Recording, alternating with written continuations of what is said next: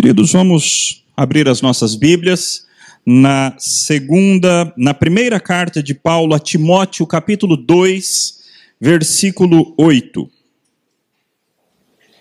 Primeira de Paulo a Timóteo 2, 8.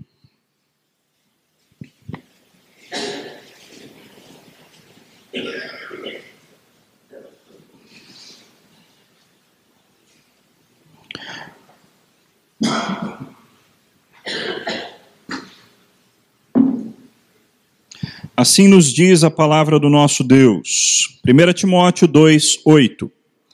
Quero, portanto, que os varões orem em todo lugar, levantando mãos santas, sem ira e sem animosidade. Lerei mais uma vez. Quero, portanto, que os varões orem em todo lugar, levantando mãos santas, sem ira e sem animosidade. Vamos orar ao nosso Deus mais uma vez. Pai, nós estamos diante da tua palavra e pedimos, ó Deus, que o Senhor fale conosco de maneira especial e particularizada, pedimos que o Senhor fale com os homens da nossa igreja nesta manhã. E com as mulheres, no sentido delas serem o auxílio e o suporte necessário para que os seus maridos sejam isso que o Senhor quer que nós sejamos. Dá-nos graça, portanto, em nome de Cristo Jesus. Amém. Hoje é o dia do homem presbiteriano.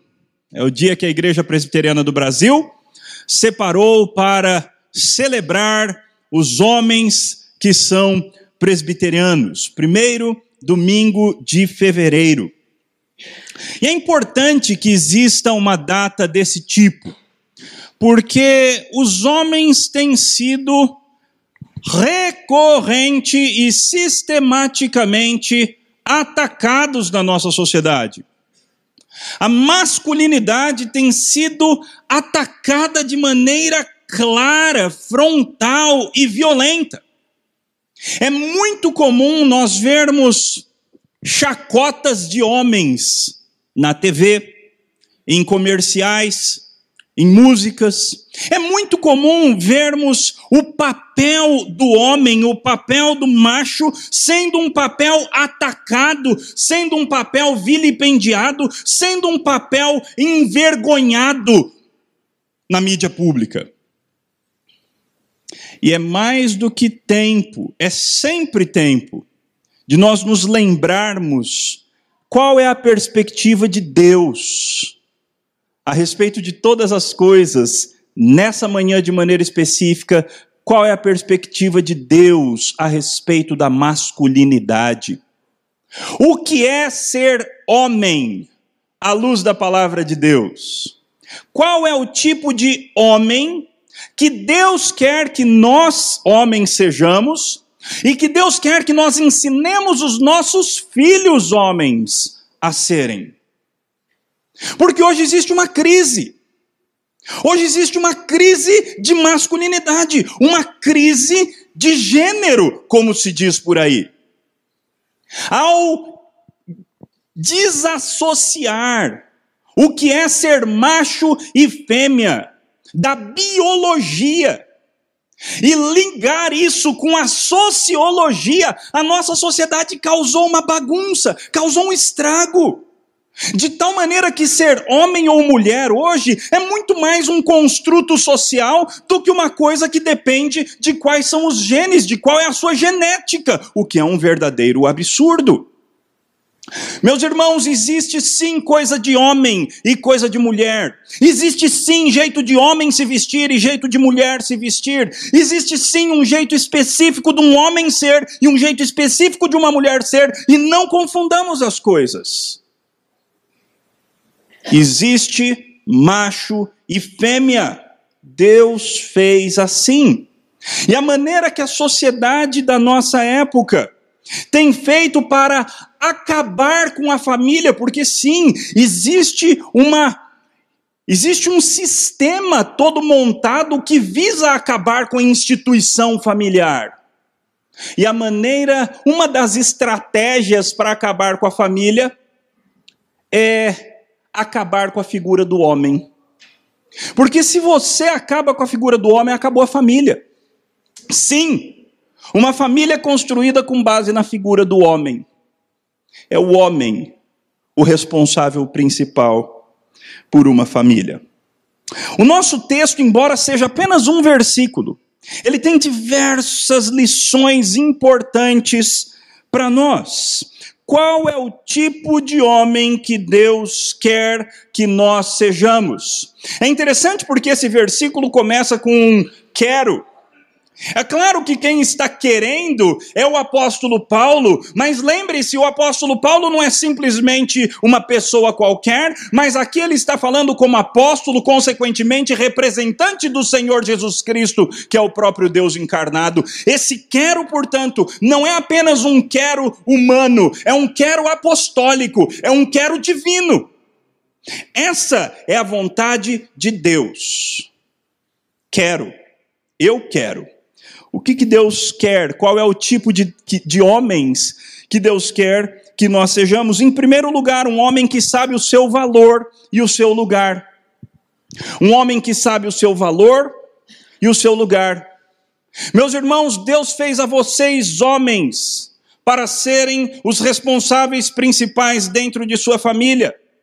Deus fez a vocês homens para serem os responsáveis principais dentro da sociedade. Não existe igualdade de papéis, meus irmãos. Que coisa absurda quando eu vejo alguns casais cristãos dividindo todas as tarefas como se as tarefas fossem iguais. Meus irmãos, não compremos a mentira satânica da nossa sociedade. Os papéis não são iguais. Deus fez homem e Deus fez mulher. Eles, eles são diferentes, com papéis diferentes, ambos honrosos e maravilhosos diante do Senhor. Você veja que Paulo começa falando nesse texto.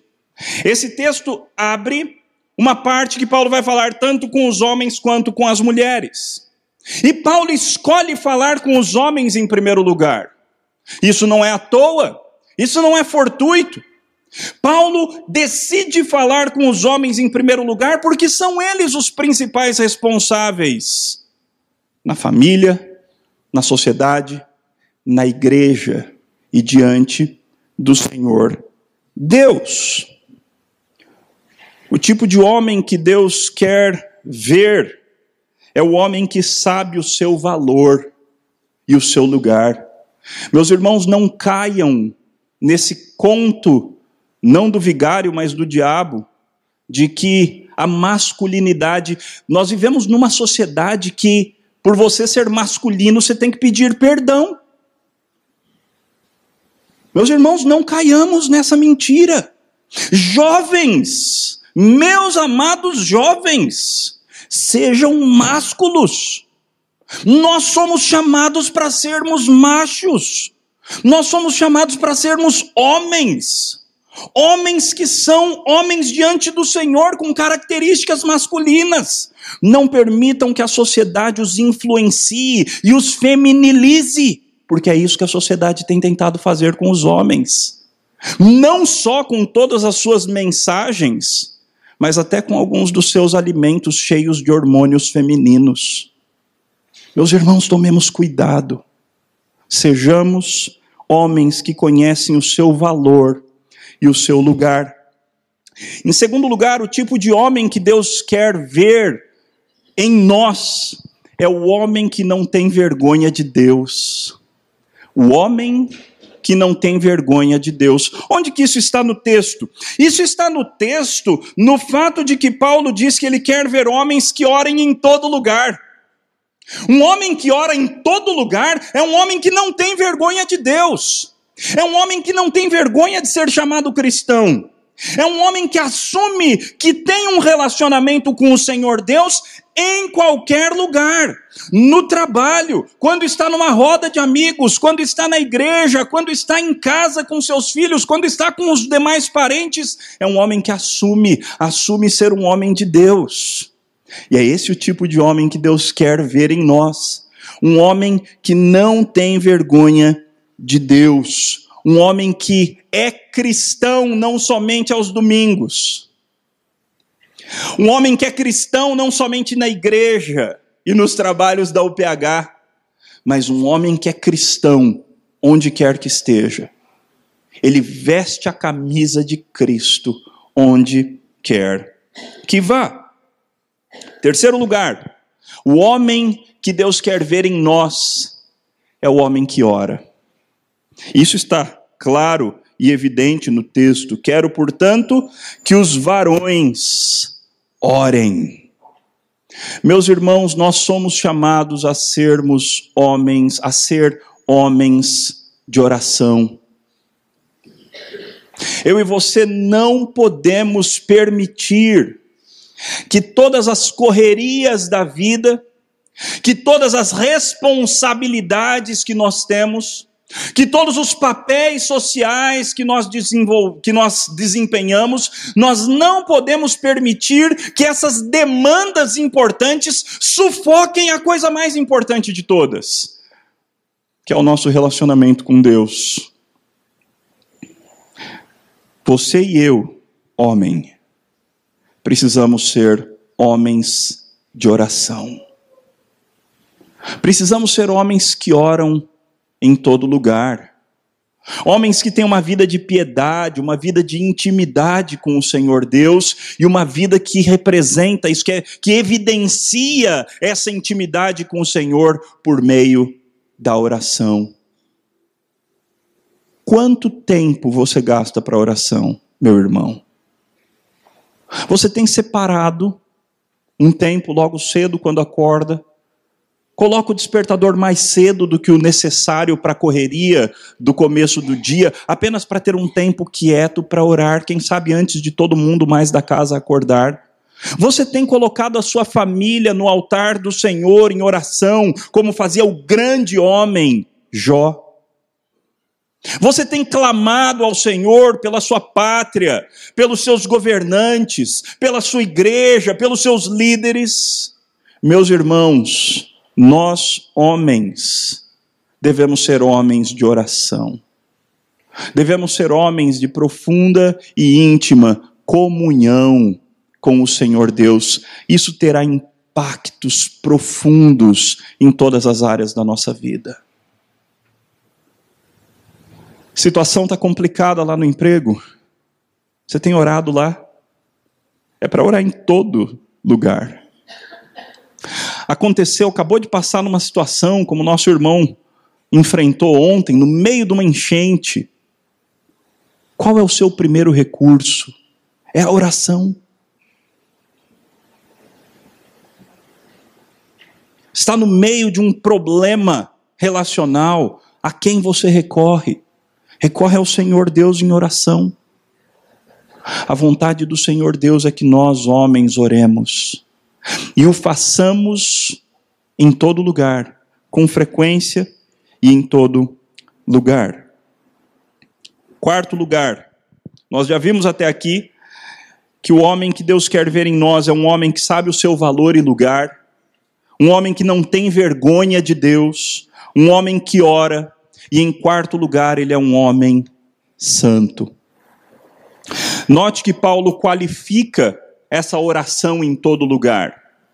Essa oração em todo lugar, ela é qualificada quando Paulo diz levantando mãos santas. Eu quero que os homens orem e ao fazê-lo levantem mãos santas. A ideia desse levantar mãos santas é a ideia de apresentar as suas mãos diante do Senhor no momento da oração. Tem dois aspectos dessa atitude física, dessa postura física de levantar as mãos. O que, aliás, parênteses, mostra que não tem problema nenhum levantar as mãos. não é? Não tem problema nenhum levantar as mãos, ah, mesmo enquanto estamos orando ou quando mesmo estamos louvando o Senhor nosso Deus. Desde que sejam mãos santas, mãos puras. Tem dois significados aqui. A atitude de levantar as mãos vazias na presença do Senhor durante a oração, ela simboliza uma atitude de dependência. Simboliza uma atitude de uma declaração: Senhor, eu preciso do Senhor. Eu não tenho em mim mesmo aquilo que eu, aquilo que eu preciso para ser o homem que o Senhor quer que eu seja. Sozinho eu não consigo ser um bom marido, eu não consigo ser um bom profissional, eu não consigo ser um bom crente. Eu ergo mãos vazias na tua presença, pedindo que o Senhor venha ao meu socorro. É uma atitude de súplica. Mas além disso, também é uma atitude de você apresentar as suas mãos como uma oferta ao Senhor e como um símbolo da sua santidade. Você pode mostrar as suas mãos ao Senhor Deus Senhor Deus, eis aqui as minhas mãos, elas estão puras, o Senhor conhece. Por isso eu as apresento diante do Senhor em oração. É isso que está acontecendo aqui. Paulo representando ao Senhor Deus, ele diz: Eu quero que os homens, que os varões orem em todo lugar, levantando mãos santas. É interessante porque a nova versão linguagem de hoje interpreta isso da seguinte maneira: quero que em todos os lugares os homens orem, homens dedicados a Deus. Não é uma tradução, é uma paráfrase. Mas é uma paráfrase, neste caso, é uma paráfrase boa. É uma paráfrase de algo que realmente o levantar de mãos significa. Homens dedicados a Deus, homens que apresentam mãos que pertencem ao Senhor Deus. E Deus conhece. Deus quer ver em nós homens que sejam santos, separados do comum, separados do, do, do que todo mundo faz, homens que vivem vidas consagradas e dedicadas ao Senhor. E finalmente, a última característica neste versículo do que Deus quer ver em nós como homens de Deus. Deus quer ver em nós homens controlados. Homens controlados, homens com seus temperamentos controlados diante do Senhor. Meus irmãos, o nosso coração é corrupto. E nós, homens, por sermos mais fortes fisicamente, nós por vezes temos uma tendência de nos impor por meio de violência. E violência não somente física, eu espero que isso esteja muito distante de qualquer realidade familiar aqui. E por favor, meus irmãos, se isso acontece, isso precisa ser levado à polícia, isso precisa ser levado ao conselho. Mas violência, por vezes, na atitude, em uma atitude iracunda, em uma atitude briguenta. Notem que a última coisa que Paulo diz aqui é: esses homens devem orar, devem levantar as mãos, e eles devem ser homens que vivem sem ira e sem animosidade. Na nova versão internacional, isso é traduzido da seguinte forma: sem ira e sem discussões. Na nova tradução linguagem de hoje, sem ódio e sem brigas. Meus irmãos, certamente alguns de nós aqui, homens, têm a tendência de ventilar a ira. Quando você está irado, você fala coisas de maneira violenta, você expande a sua ira, você humilha, você fala o que não deveria, Meus irmãos, isso é pecado. Não é esse o tipo de homem que Deus quer ver em nós. Deus quer ver um homem controlado. Um homem que releva, um homem que perdoa, um homem na direção dos seus sentimentos, um homem não dominado pela sua ira. Mas outros de nós têm a tendência de ter uma ira mais para dentro. É aquela ira chamada amargura. Aliás, quarta-feira nós estudaremos sobre ira aqui na igreja, não percam. Aquela ira que se transforma em amargura, se transforma em dias, quem sabe, sem conversa, sem relacionamento, dias de monos, monossilábicos, dias nos quais você só responde com grunhido, quem sabe. Tá bom, sei, não. Isso é ira, meus irmãos, isso é ira amargurada. Discussões, amargura de vários anos que de repente vem à tona. Meus irmãos, não é essa vontade de Deus para a vida de vocês, homens. Deus quer que você e eu sejamos homens sem ira e sem animosidade, sem ódio, sem brigas, sem discussões, sem sentimentos ruins guardados dentro do nosso coração. Como é que você tem se saído? É você o tipo de homem que Deus quer ver? Hoje é o dia do homem presbiteriano. E é justo que exista um dia para o homem presbiteriano. Os homens devem ser celebrados. Cobrados também, sem sombra de dúvida, mas celebrados e respeitados como os principais pilares da sociedade. Exatamente porque somos mais responsáveis diante do Senhor Deus somos também mais cobrados.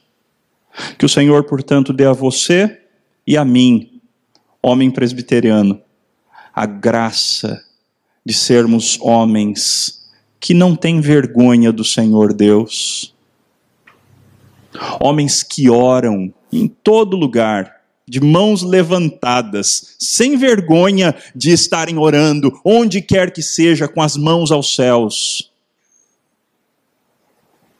Homens controlados, não homens iracundos, amargurados, briguentos, humilhadores, abusadores. Não é essa a vontade de Deus para a tua vida. Mas homens controlados, homens santos que apresentam mãos puras diante do Senhor Deus. A tua mão está pura, meu caro jovem homem presbiteriano. Deus quer homens que apresentem mãos puras em oração diante do Senhor Deus. Sejamos tais homens, para a glória do Senhor Deus. Nós vamos entoar o hino de número 326, Homens Presbiterianos do Brasil. Entoemos este hino com todo o vigor e que o Senhor nos abençoe e nos ajude a sermos os homens que Ele quer que sejamos. Uma última palavra às mulheres. Essa aplicação é fundamental. Aliás, domingo que vem é dia da mulher presbiteriana, ok? Então, aguardem. Ah, vocês foram criadas pelo Senhor Deus como auxiliadoras para nos ajudarem a ser aquilo que nós precisamos ser. Então, tudo que eu falei aqui, não use isso para chegar em casa e humilhar o seu marido. Não faça isso. Você o estará desrespeitando e não é isso que Deus quer de você. Isso é pecado. Use isso como um, uma direção, um mapa daquilo que Deus quer que você auxilie o seu marido para que ele seja. Entoemos o hino 326.